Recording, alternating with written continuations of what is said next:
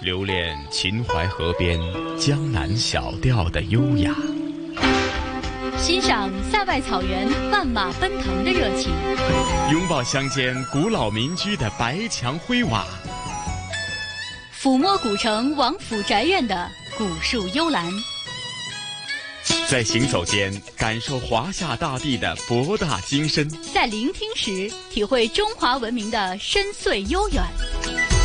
这里是魅力中国。收音机旁以及国际互联网上的所有的海内外的听众朋友们，大家好！欢迎大家准时收听由中央人民广播电台和香港电台普通话台联合为大家制作的《魅力中国》。我是来自香港电台的节目主持陈曦。西哥你好，收音机前的听众朋友大家好，我是中央人民广播电台的主持人宋雪。嗯，宋雪你好。嗯，西哥你好。是啊，宋雪。那今天的《魅力中国》为大家介绍的是哪方面的主要内容呢？今天的《魅力中国》呀，我们要通过两个专题带大家来认识两个人，再通过这两个人的故事，一起来认识两门传统的技艺。嗯，呃，两个传统技艺，而两个著名的人物都是跟这个传统技艺是有着密切关系的。那具体是什么内容啊？嗯，第一个其实可能大家不是很熟悉啊，包括在呃听这个节目之前，我也并不是很熟悉我们记者所去了解的这个人物和他所在制作的这个东西。这个节目呢叫做尺八，不知道西哥之前有没有听说过？没听说过，是一种什么乐器啊？嗯，西哥猜到了，尺八呢是一种乐器。其实呢，它是一种失传了多年的竹制乐器。呃，这一期节目呢，应该说是我们的记者忠实的记录了一段不期而遇的意外。演奏者易嘉林他潜心的研制尺八的制作技艺，他希望能够把这项失传多年的竹制的乐器让它得到复兴。所以呢，要想制作尺八呢，就需要非常优质的。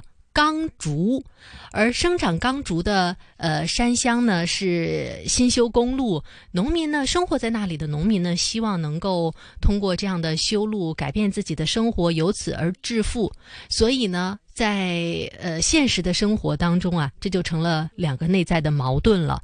那么在艺术家的内心呢，也激起了一种强烈的震荡。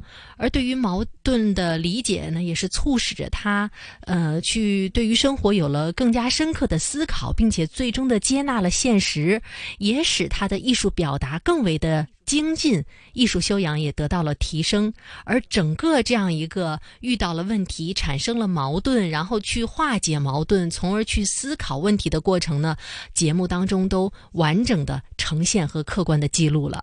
嗯，宋雪啊，呃，刚刚你这样的一个描述呢，是似乎是两个毫不相关的事情突然之间碰到一起呢？不仅仅是因为偶尔碰到了一起，但是它所产生的一种连锁的。呃，好像是化化学反应一样，又影响着彼此的双方。继而呢，双方又在这个过程当中又得到了蜕变，哇，充满着哲学啊！宋雪，是的，是的。通过我们记录的这一位艺术家易嘉林，他所经历的期待、失落、呃感伤、思索到释然的这样一种心理过程，我想可能呃不仅仅是对于尺八这样的追求，在我们的生活当中，每一个人对于自己人生的得失的追求、目标的追求，都是一种思考。嗯，哇，非常有一个深度的含义在里边啊！稍后大家就留意咱们的专题制作哈。那另外一个专题是哪方面的内容啊？嗯，另外一个专题呢，其实是很契合我们现在这样一种马上就要迎来新春的时刻。那么要为大家介绍的呢是年画，我们要给大家介绍呢一位年画女侠。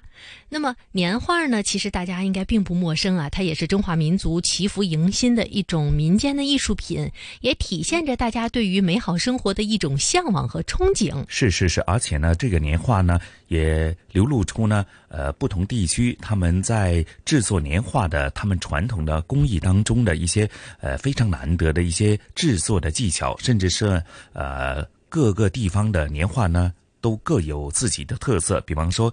呃，印象当中，呃，曾经在节目当中也讨论过的，包括有天津的杨柳青、苏州的桃花坞，啊，山东的潍坊年画都是鼎鼎大名啊。那今天是介绍哪里的年画？嗯，今天要介绍的这个呢，其实离我们很近啊，就是要为大家介绍佛山的木板年画。哟，宋雪，这个我觉得有点诧异啊。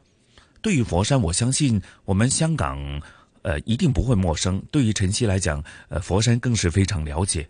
那会否是因为过往呢？呃，佛山的陶瓷工艺呢太出名了，所以大家都忽略了它的年画也是相当有历史，呃，相当有名呢。嗯，其实说到佛山呢，大家真的是会想到很多，因为它有很多的文化名片，包括舞狮啊等等啊。那么今天要为大家介绍的佛山年画呢，其实啊，它和天津的杨柳青，还有刚才西哥提到的苏州的桃花坞和山东的潍坊木板年画呢，是齐名的啊，是非常有名的。只不过呢，呃，佛山的木板年画呢，也和很多的传统民间艺术一样，在创作和传承的过程当中呢。经历了低谷，不过近几年来啊，佛山木板年画是又回到了大家的视线当中。而这一次的回归呢，也颇有一点脱胎换骨的意味了。大家发现年画呢，也不再是那副老面孔了，而是出现在了更多的年轻人的生活场景里，成为了不折不扣的很潮的国货的品牌。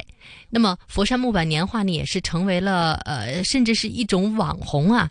那么，在这样的一个发展的背后呢，其实还有一个神秘的推手。我们的记者呢也采访到了这位神秘的人物，在今天的节目当中，就会带大家走进年画女侠刘忠平。嗯，好，那宋雪啊，咱们就事不宜迟，马上聆听刚刚介绍的两个专题，分别是尺八还有年画女侠，好吗？好的。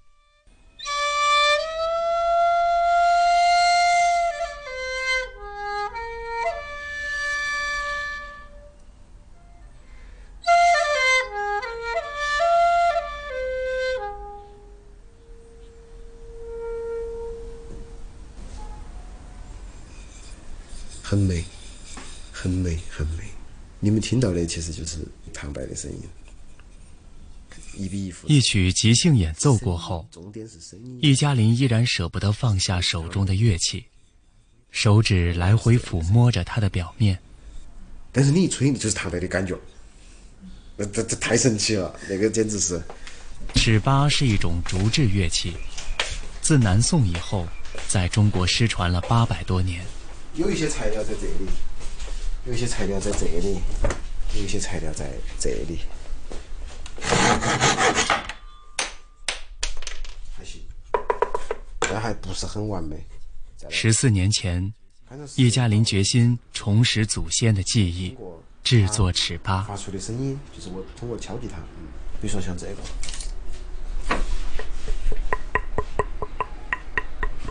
这个材料其实是很好的。但是它裂了，裂了其实也可以做，做出来音色也很好。好，你看像这个，这个很好。你看它它声音是像金属，有一点金属声，但是汤汤汤，音色就如同竹子的灵魂，无可取代。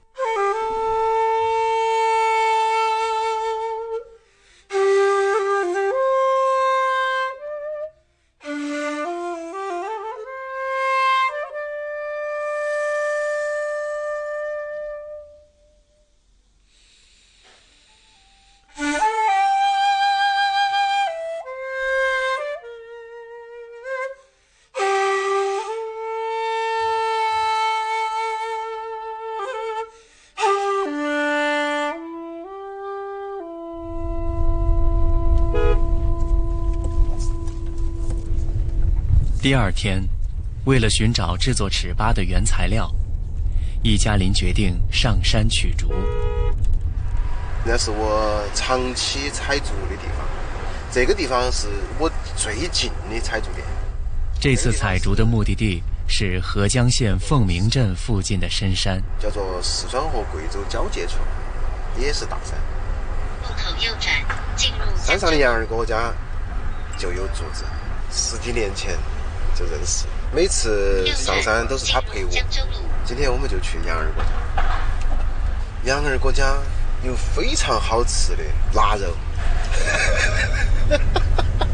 请注意连续弯路。最早的时候没有公路，最早的时候就必须走路上山。那一条路是清代的老路，还是很很有意思的一条。海拔不断提升，天空飘起了小雨。有朋友说：“他说，哎，江林啊，恁个多竹子，你找材料好好找哦。”他才不知道，看着满山遍野的竹子，没有一根能用，是什么感受？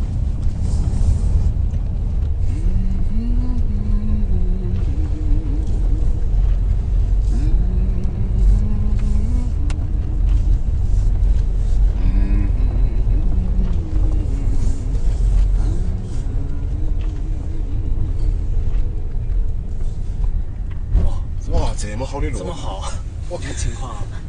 太好了，太好了！行驶的水泥路面突然变成了沥青，颠簸的车身立刻变得平稳，顿时有一种享受驾驶乐趣的感觉。哎呀，终于到了，小心点，有点滑了。易嘉林已经有两年没来过杨二哥家了。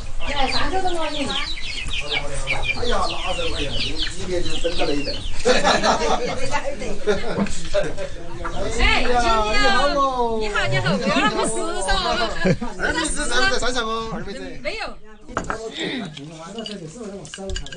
嗯，好吃好吃。腊肉，你看腊肉春笋。屋子里很热闹，修路的民工也聚在这里歇脚。腊肉好香哦。啊，我到这条这是，到这里头哦。这个二哥也在参与家乡建设。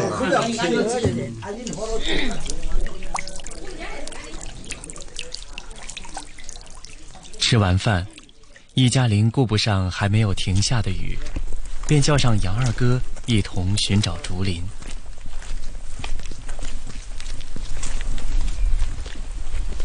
哎呀，我都认不出来了啊！我都有点认不出来了。以前那边是竹林噻，我们去看哈儿竹子嘛。哎，看哪一竹子？看看看班那个那个那个班竹儿哎，班竹啊。啊。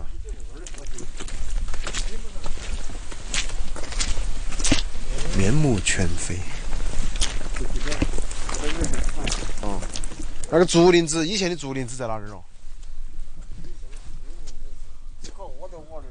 没得了。新修的公路刚好穿过生长钢竹的一片林地。那那些是那个是不是？那个那那个那个不是，那是南南竹哈。哦。那边山上有没得我我们要的？那边没得就，没得了啊！没得了噻。叶嘉林不停地走动，希望能看到大山的更深处。没得了啊！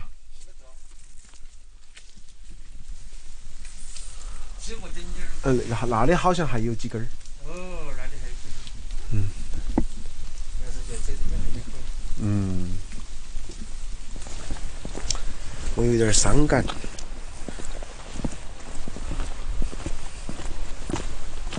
我很喜欢这一片山，它的采出来的这个竹子的这种状态，是很有很有气质、很有性格的。唉，那我们回去嘛。都来了。哎，走了一圈儿。看看到路。回到杨二哥家，屋里的人依然说说笑笑。山里的路马上就要修好了，他们心里都是欢喜。跟原来该是有变化了哦。哎呀，变化太大了。变化大了，过年之来就有房子了。哎呀，你们耶，那就赚大钱了哦。但这样的相聚，可能明年就不会再出现了。是吧？本来准备在竹林里面很潇洒的吹奏一曲，结果竹林没有了。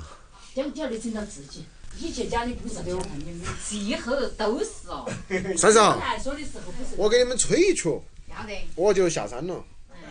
啊。哎呀，谢谢二嫂、三嫂招待哟。来，我吹去哈。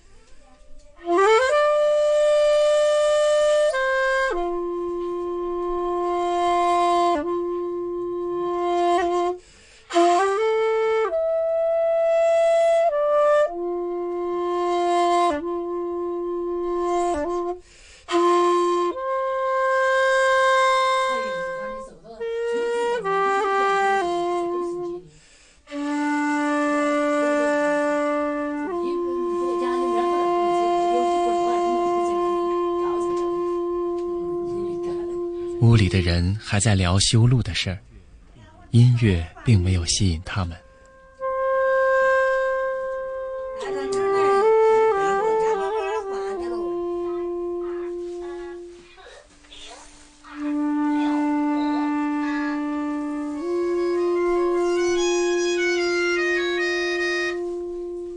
喂，忽然响起的手机铃声，硬生生地打断了尺八的旋律。易嘉玲无奈地笑了笑。比以前吹得好些了哈。以前都吹得好。是是是是是谢。哎呀，谢谢谢谢谢谢。其实那首曲子，我其实心情很复杂，我又为他们感到高兴，我又为，我又有一点，有一点小小的，嗯，说不出来这种感受，说不出来。我们先下山吧。要得二嫂，那我们就先下山了。而且最后一曲特别有意思。如果我们跳出来看，其实我们并没有被打扰，对吧？它只是加入了另外一些声音作为一个一个元素。雨依然没有停。我们中国的竹子园是很多的，这样一个品种的竹子园也非常的多，所以其实从制作本身来讲，从材料源来讲，并没有太大的问题。但我还是禁不住有一点难过。前面有一个有一个山崖啊，我想在那里吹一吹。释放一下。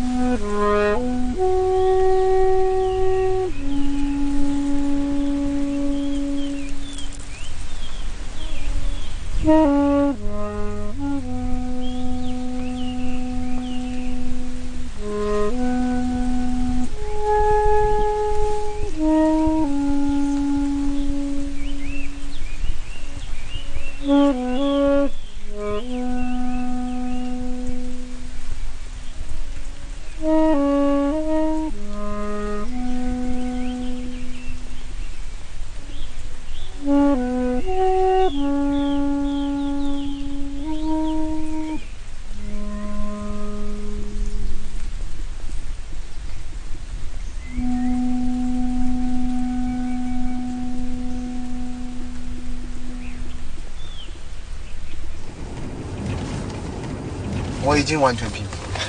将来如果他们还在山上，请他们再种一种嘛，再等几年嘛，也不是等不了。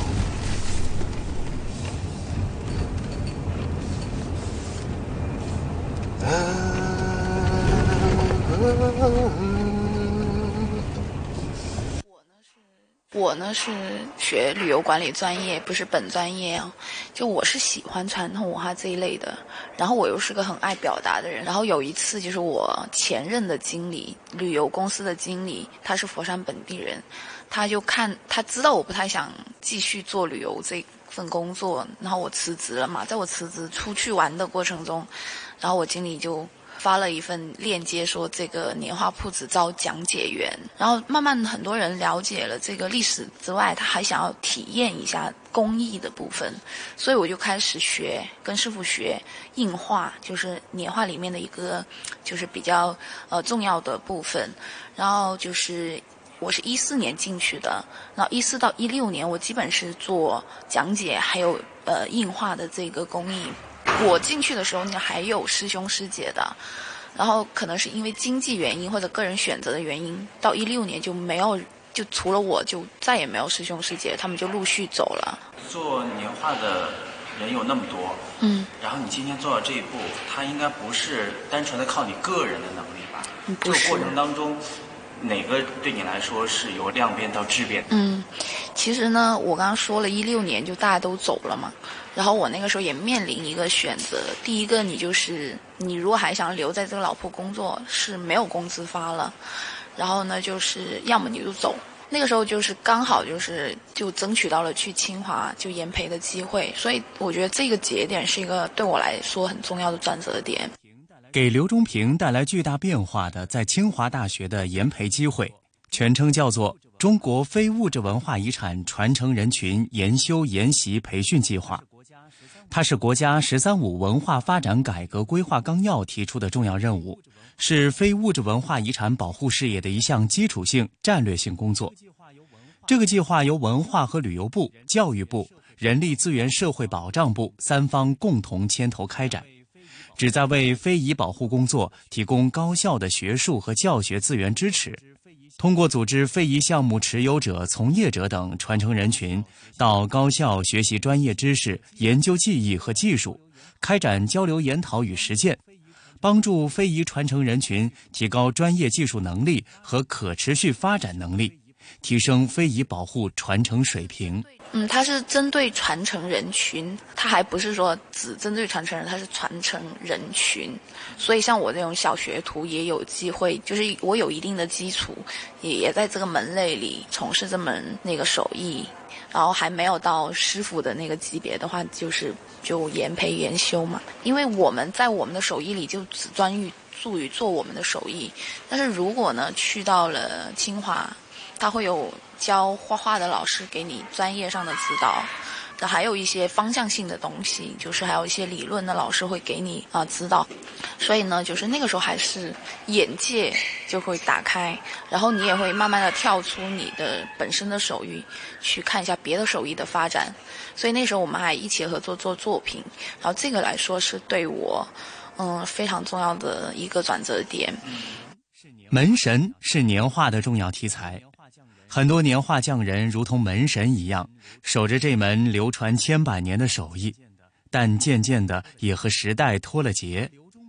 而刘忠平最大的不同，就是努力把这扇门打开。就因为你要做一些事情，你要学以致用。我回来就一六年底回来的，然后就过年的时候就开始做公众开放日，因为年画脱离了很久。所以它很多东西是跟市场、跟人们的需求没有连接了，所以可能大家会因为你是非遗或者那么多年历史，可能买买几张回去收藏。但是我在的那个时候，大家以绝大部分人已经没有在对这个有需求，呃，甚至到我今天就是出去讲课或者出去做文化交流的时候，也是百分之九十五的人是。人生第一次听到这门手艺，更何况他会用呢？其实如果你不用起来的话，他这门手艺他就没有生命力，他可能只是摆在那里给人家观看，而不是被用。所以我自己因为做讲解员出身嘛，然后我进这门行业还一开始不是说就扎进去学手艺，因为我要讲给大家听，我要去了解年画的历史。其实。年画的历史，它就是被大家需要，它才会兴盛，嗯、才会家家户户都会用。而且它为什么会用呢？就是祈福，就是祈求来年的好光景。这个其实除了手艺本身我们要努力去传承之外，它这个手艺之上的一些这样的功能性，还有它一些它那幅画呀，还有这幅画几百年流传下来，它就是一代一代人用它在上面凝结出来的一些情感，还有价值观的东西。我觉得这个是我可能是比单纯做手艺的人要，就是比较能触动到我的，而且我是属于一直要去对外跟市民朋友啊，然后跟来了解这门手艺的人去交流的人，就是我知道他们想要什么，而且我开公众开放日的时候就直接面对面跟大家沟通，呃我是属于就是站在那个节点上。呃，身后是传了七百年的手艺，然后面对的是现代的人群。你要开始了吗？啊，我我可以开始了你你要先想想好了吗？想好了，那想好就可以过来。闪闪 来过。二零二零年一月，刘忠平来到了北京海淀的一座写字楼里。这间颇具规模的互联网公司汇聚了很多出色的青年 IT 人才。临近春节，公司举办了一系列丰富多彩的迎春主题活动，而其中的一个项目就是邀请刘忠平带领大家印制木板年画。岭南请财神就是你要想清楚自己想要什么，他就请财神。然后财神呢是你请回去，就不管你贴在哪里，他都是助你财运的。但是它唯一一个禁忌的地方就是不能贴在卧室，就不能贴在你睡的那间房。书房啊什么是可以的，客厅什么都可以客客厅可以，然后办公室，然后那个那个工位上都是可以的。哦，嗯，哇，请财神，对啊，我先给他先试一下。是什么意思？顶个碌姐就粤语中什么事情？对对对，顶个碌姐就是所有事情都很 OK。哦，嗯，哎，这好啊。你们都想请什么神回去？财神，都是财神。啊，财神啊。财神解决百分之九十的问题。不一会儿，飘着墨香的佛山木板年画就被北京写字楼里的新媒体小编们请到了自己的工位上。在他们的心中，早已给年画贴上了一个标签——国潮。刘忠平则被他们称为“国潮手艺人”。非物质文化遗产在他们中间被欣赏、被追捧，被当作轻奢品一样求合影、求晒图、求点赞，放在工作区彰显自己的品味与格调。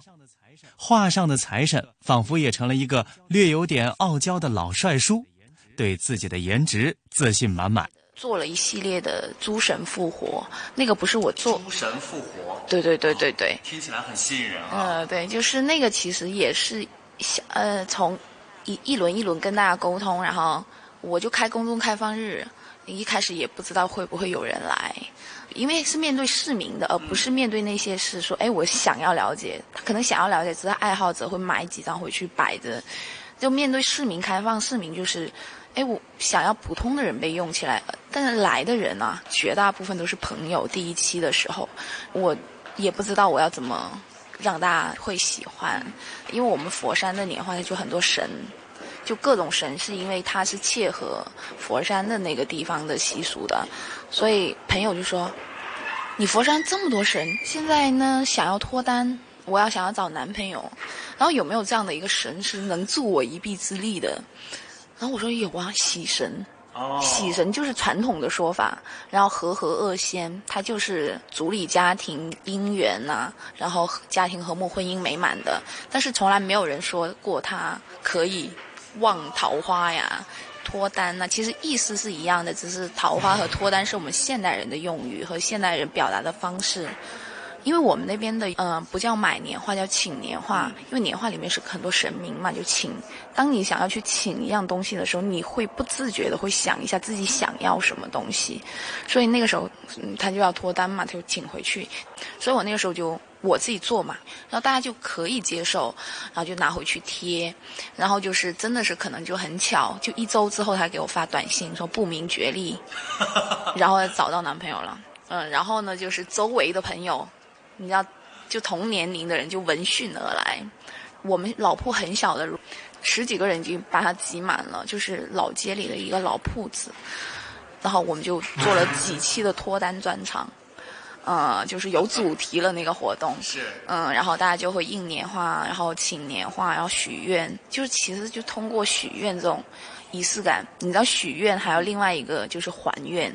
嗯，这样的话就有来有回，就不是一锤子买卖，不是你们买，就不是扔出去就是杳无音讯了，它是会回来的。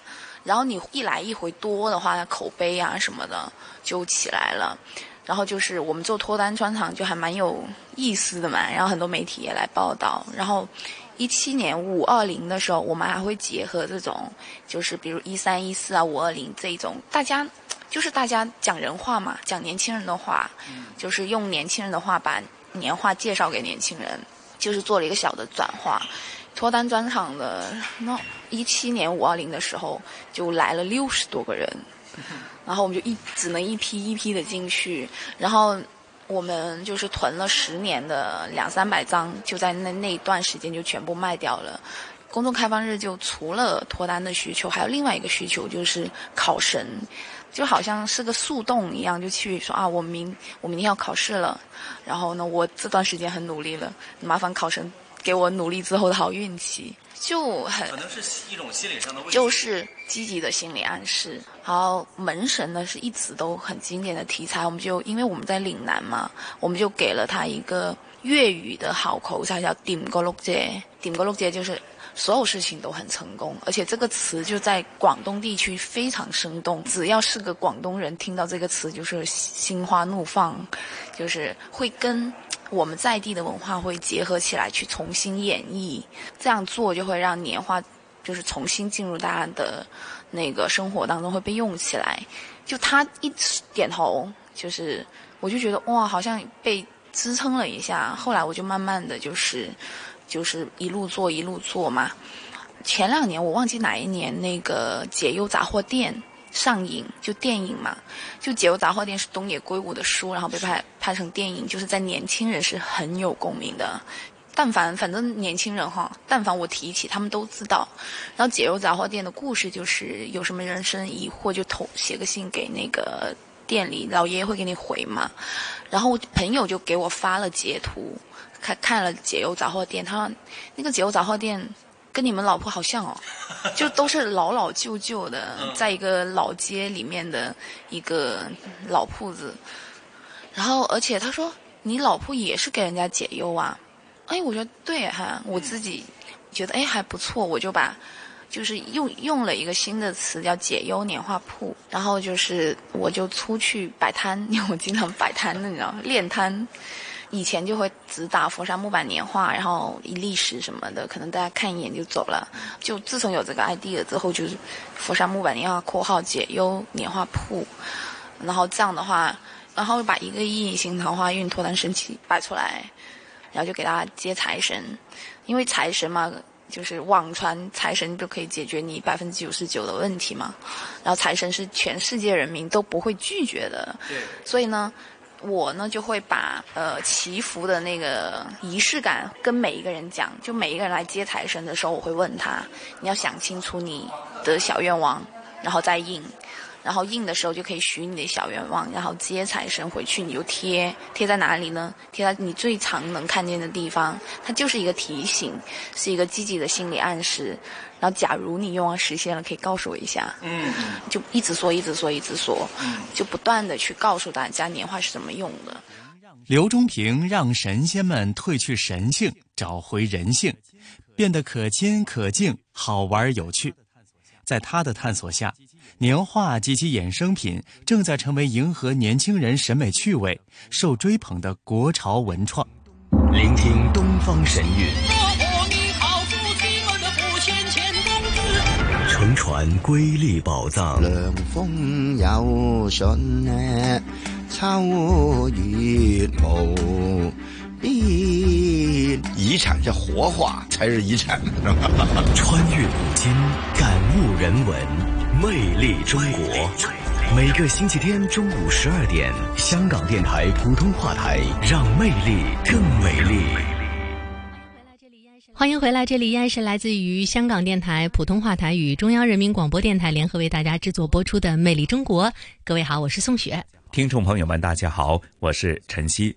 宋雪啊，哎，原来呢，的确，或许呢，我自己也曾经接触过这个刚刚提及的佛山的木板年画。不过呢，或许和很多听众朋友和陈曦一样呢，都被这个佛山的另外的一些更为出名的品牌呢，逐渐的是印象深刻。所以呢，就对这个佛山的木板年画呢有所忽略了。嗯，没错。所以其实呢，通过这两个专题，虽然说呃看上去呢这两个专题呢是两个并不相干的事物，但其实我们都会从他们的背后发现出，现在有很多的传统技艺的守护人、传承人，他们希望通过各种各样的方法，去让这些的老的技艺、老的物件能够一直的流传下去，不管是去寻找。尺八是希望能够重新让尺八复兴，还是希望能够让年画呃得到一种传承？其实都是这样的一个现象。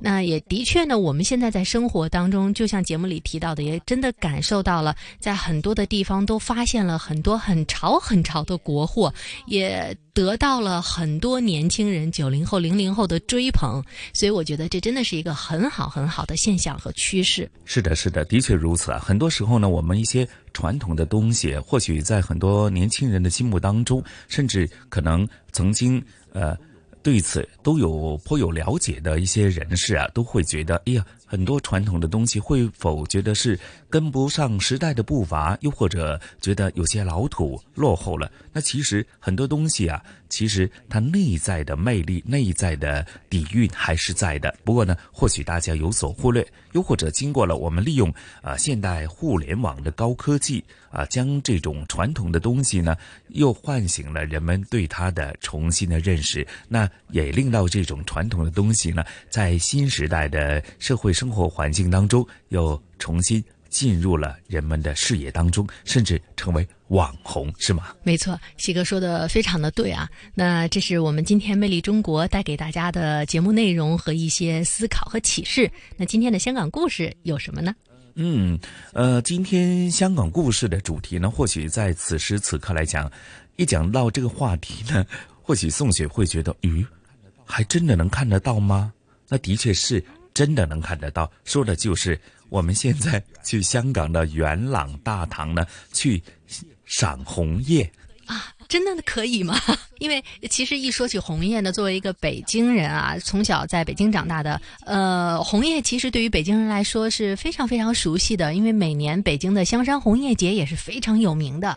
那在香港的元朗现在。还能看到红叶吗？因为北京的红叶是在秋天，大概十月份左右的时候。是啊，是啊，的确如此。或许是因应了地理环境还有气候的一种独特的影响吧。那其实相对来讲啊，香港的呃秋天的感觉不像北方呃那么明显。或许呢，我们的春天和冬天呢，呃，感觉也并不是很这个清晰的分明。那。与此同时，也造就了说这个呃，属于香港那种亚热带的气候，我们南方的气候呢，也令到呢，呃，由于气温、呃，气候等等的呃，湿度等等的影响吧，哈，所以呢，现在呢，在香港的元朗呢，尤其是在大堂呢，啊，其实它的红叶。呃，看的时间呢，比起北方的确是略有不同。我们通常都是从十二月中开始才会出现这种红叶，不过这种红叶呢，又和大家呃平常所看到的那种枫叶的红叶呢，又略有不同。那具体的情况是怎样呢？那接着下来的节目时间呢，呃，就由同事雨波和来自呃中国旅游出版社的副总编辑一哥陈一年呢，呃，和大家做一个。声音导航，去香港的元朗大堂去观赏红叶，好吗？好的。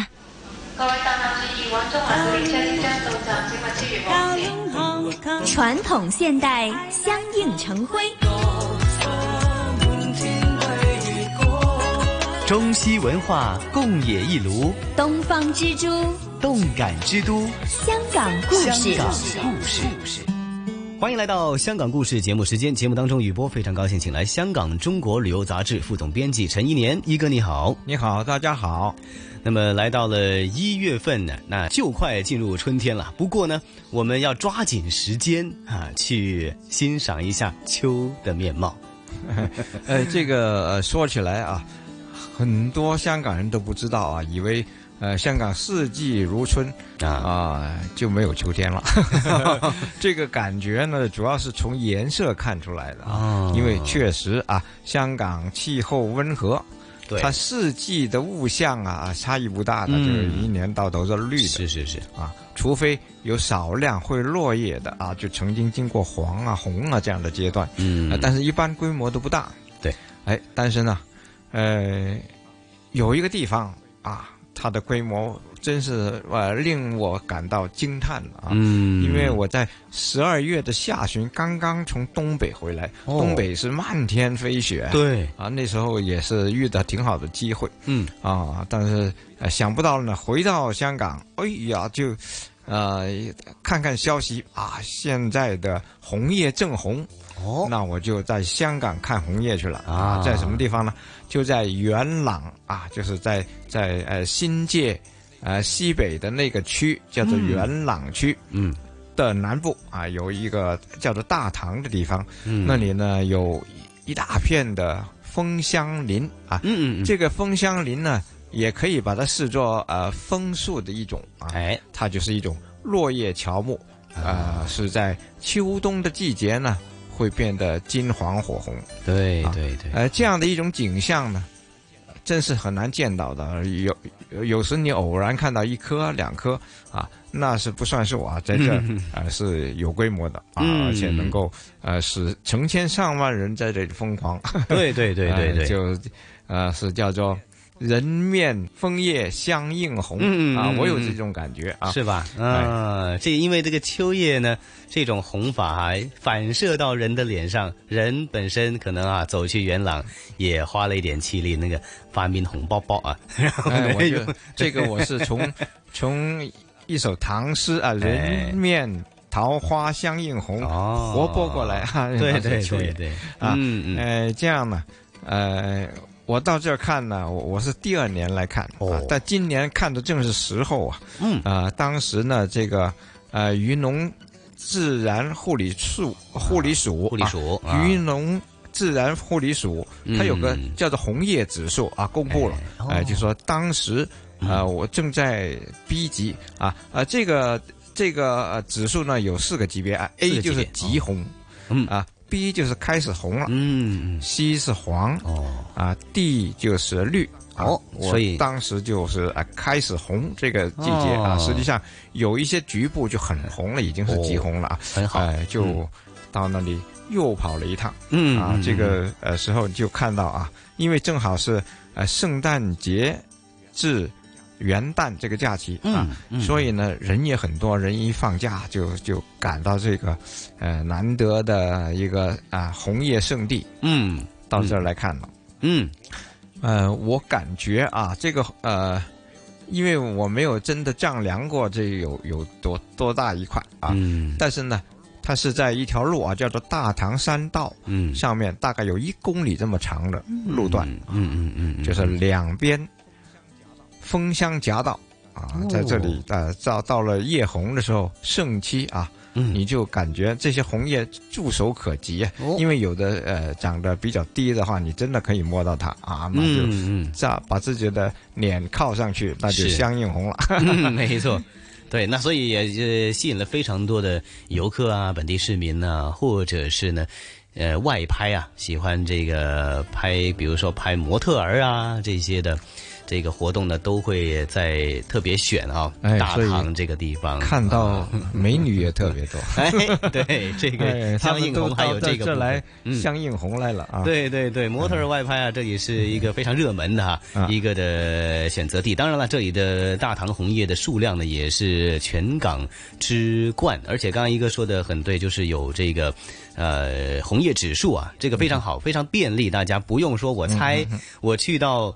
呃，哪个地方？呃，去到那个地方，我我我，比如说才能够估计我看到什么这个比好像比日本的这个枫叶指数比樱花指数还要细致啊。呃，我说一下什么时间能看到啊？一个呢就是十一月，嗯，这里的叶子开始发黄了，嗯啊，到了十二十二月啊中旬以后，啊到啊一月的中旬这一段时间呢，就就越来越红，啊，最盛的盛期是在呃十二月下旬，嗯，和一直到下一个月的中旬，就一月中旬，中旬啊。这个时候是是最红的，嗯。现在已经接近尾声啊，嗯。呃，但是也还有，它还在盛期啊，啊。或者盛期的后后靠后一点了，啊啊啊啊，直到二月的中旬才凋零啊，就说哦就月落了啊，它叫叶叶落了，就无边落木萧萧下，嗯这种景象。呃，我去的时候也看到地上有不少的落叶，嗯啊。呃，到了二月中旬，也许就看不到了，要去赶快去。是没错，那么要抓紧时间哈，去到元朗大堂啦，还有大榄郊野公园一带哈。那么其实大榄郊野公园呢，也是新界西部很热门的一个郊游的圣地。嗯嗯啊，除了看红叶之外，还有很多的游玩内容。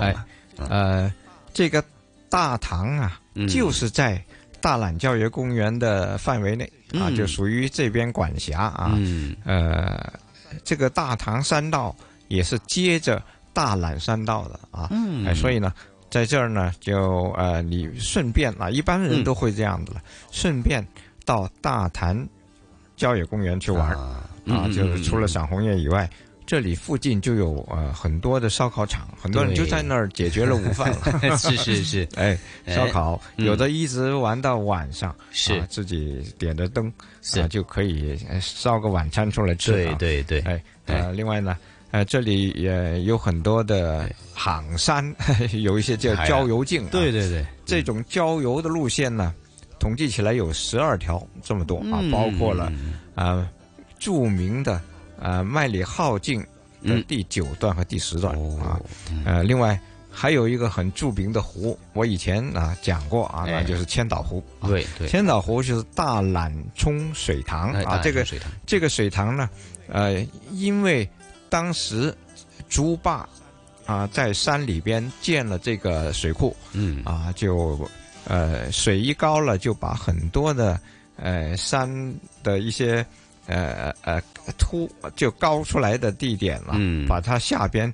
下半截就淹掉了。嗯。陆川那个就像个岛啊哎，所以叫嗯千岛湖，有很多个岛在这儿。是是是。哎，这个呃也是值得看的。当然就是要要走得远一点啊。嗯，哎，没错，还有呢，呃，露营还有露营。地啊，嗯。就是啊，呃，很多地方都有露营啊，露营的场地还挺大的。是是有的人就是干脆过夜了啊。嗯就如果你是假期来的，对啊，比如像呃星期六来啊，嗯看看红叶，然后啊有烧烤嗯啊，有过有过夜啊。露个营啊，幸好香港的这个季节呢，还是挺暖和的啊。嗯你露营你也不会觉得冷。对对对我看有个毯子就足够了哈。嗯哎，这或者一个一个薄薄的睡袋就够了。是这样也非常不错，而且交通也方便，而且呢，到了红叶季节啊，还会特别开设特殊的 K 六十六巴士来接载游客啊。自己驾车的话呢，也有大唐山也也有也有一个停车场叫做嗯。大唐山道停车场，这个停车场呢是免费的。嗯，不过这免费的话呢，嗯就啊，要呃要经常也就 有呃呃来的人一车满为患你还是没位，是是没位。要早上，要早上来呢，多数都有位置了。嗯啊，下午一定没有。是是是，所以大家就是哈、呃，要听一哥这个 tipsy 了啊。那么枫叶呢是从早到晚都是那么红的啦。如果它是在那个当季的话，所以呢早上和晚上还是早起的鸟儿哈、这个有枫叶看，有枫香闻。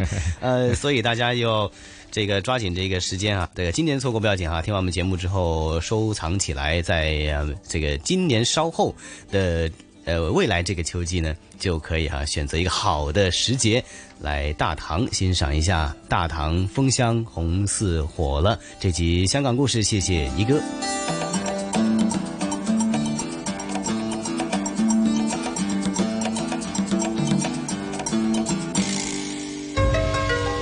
在行走间感受华夏大地的博大精深，在聆听时体会中华文明的深邃悠远。